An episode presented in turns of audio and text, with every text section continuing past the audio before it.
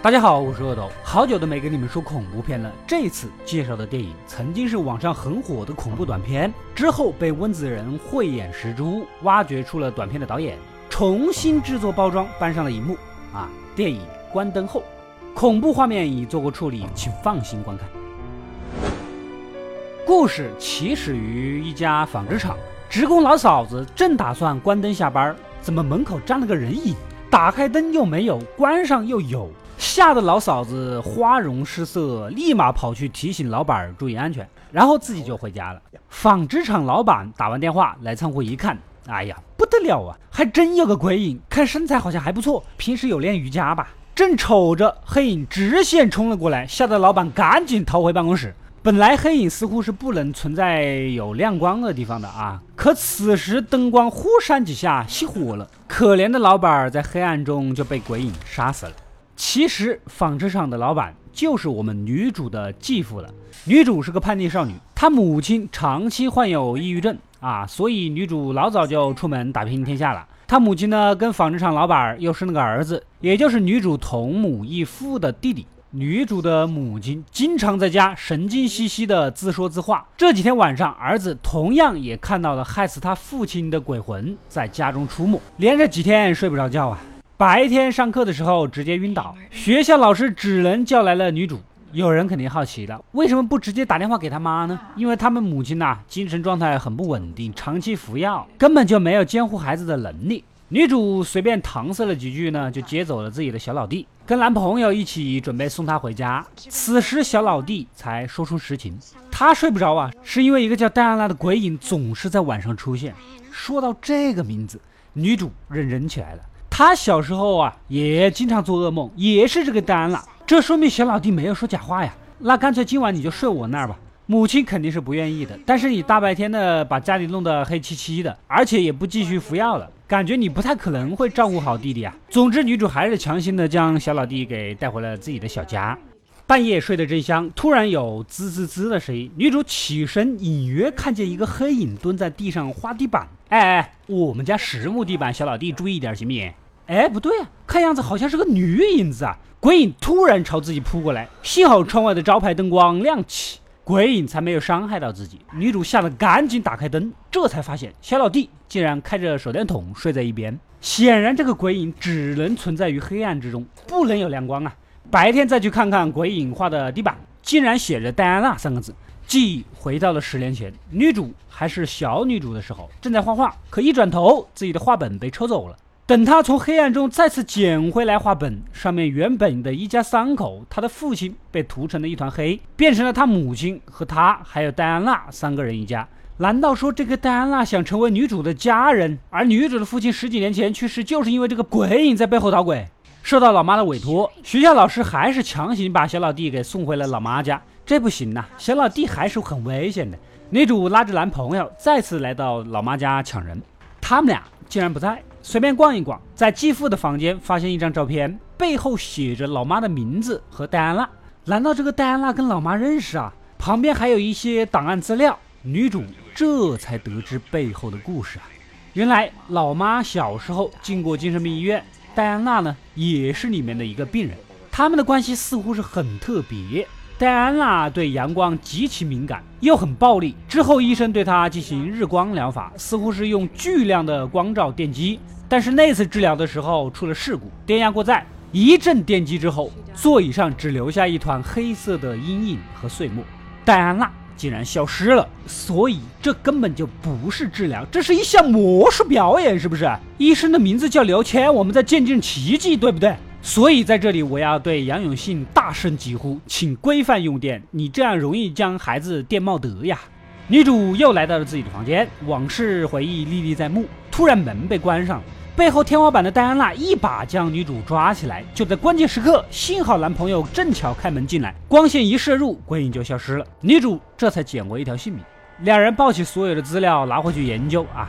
原来老妈带着小老弟呀去超市购物了。回到家，老妈神神秘秘的打算把戴安娜的故事讲给小老弟听。她呀抛弃戴安娜这个好朋友太久了，现在戴安娜回来了，所以老妈要好好的弥补她。只要他不再服药，小老弟不要开灯，三个人就可以好好的相处了。话还没说完，戴安娜跳到了沙发上，小老弟吓哭了，赶紧推开老妈，开门就跑。女主这边正跟男友看资料，小老弟果然就跑来了啊！根据资料上看，老妈和戴安娜之间似乎是相生的，只要让老妈正常起来，戴安娜应该就会消失。眼下怎么让老妈要不要停才是正道啊？三个人一起返回找老妈，女主率先发难了，想让老妈认清她好朋友戴安娜已经死了的事实，但是老妈死活不认，戴安娜就是她的好朋友，只要关灯就会出来，别人有皮肤病，你们理解一下啦。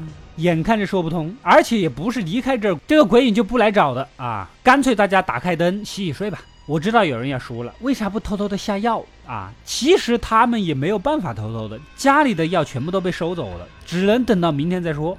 又到了激动人心的夜晚，全屋的灯光果然还是熄灭了。那喜欢黑暗的戴安娜还不称王称霸呢？女主拿起手摇式手电筒，准备去地下室看一看是不是电闸出了问题。小老弟呢也惊醒了，抱着蜡烛来找女主。两人在地下室遇到了大眼瞪小眼。此时高智商的女主突然想到，难不成是戴安娜故意设的陷阱，把我们困在这里，其实是要对男朋友下手？果然，一转身，门被戴安娜给关上。女主的男朋友本来在屋外检查的，听到女友的叫喊声，赶紧冲进来。戴安娜果然从黑暗中拉掉了她的手电筒，幸好男朋友掏出手机挡了一把。可等屏幕一熄，戴安娜再次出现，打掉了他的手机。男朋友掉头往外跑啊！正当经过一段阴影地段的时候，鬼影一把拉住他，拖入了黑暗。这次恐怕是凶多吉少啊！情急之下，男朋友按亮了车前灯，一个远光闪瞎了鬼影的双眼，这才捡回一条性命。然后开着车就跑了。不过我在这里还是要提醒大家，开远光灯害人害己，让前后车看不清楚路况，其实是将自己置于更加危险的境地啊！明不明白？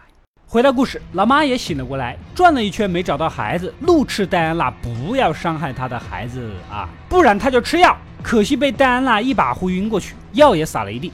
女主这边蜡烛呢，迟早是要烧完的，手摇的也不可能摇一晚上，从杂物堆里找了个荧光棒。女主进去准备看看还有什么能用的，竟然发现这里用血写了一堆字，似乎是戴安娜写的，什么要把老妈永远的留在身边之类的。一转头，戴安娜还真的藏在这里，一把抓住女主。幸好老弟拿了手电筒过来一照，把鬼影给赶走了，而且好像荧光棒对她没有什么作用啊。此时，男朋友带着两个警察也赶到了，直接破门将姐弟俩救出来。然而，戴安娜再次出现。警察开枪根本就没有用啊！两个警察直接就被杀死了。本来女主打算三个人一起赶紧跑路的，但是小老弟死活不肯留老妈一个人在家。没办法，女主让男朋友带着小老弟先离开，自己上去找老妈。说到这里，难道你们不觉得哪里有一点不对劲吗？恐怖片里女主的男朋友到现在竟然还没有死，而且好几次你都没死，你塞钱了吧？女主上楼，果不其然又遇到了戴安娜，毫无抵抗力，被打得很惨呐。正当戴安娜要痛下杀手的关键时刻，老妈及时赶到，拿着枪让戴安娜不要伤害自己的孩子。可是开枪对她根本没用啊！你说气不气？老妈知道她是戴安娜进入这个世界唯一的枢纽，只有她神志不清的时候，戴安娜才会出现在这个世界。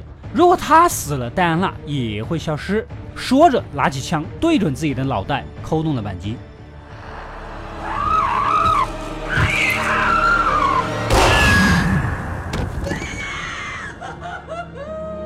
果然，戴安娜狰狞的消失在了空气当中。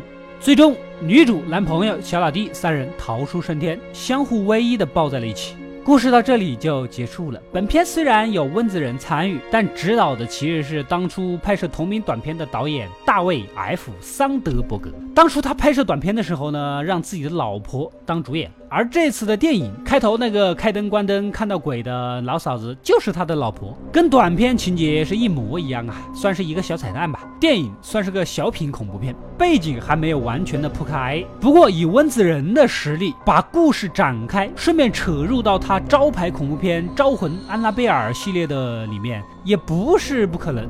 续集《关灯后二》据说在二零二零年上映，希望至少能七分往上走吧，不然白瞎了温子仁对你的赏识啊啊！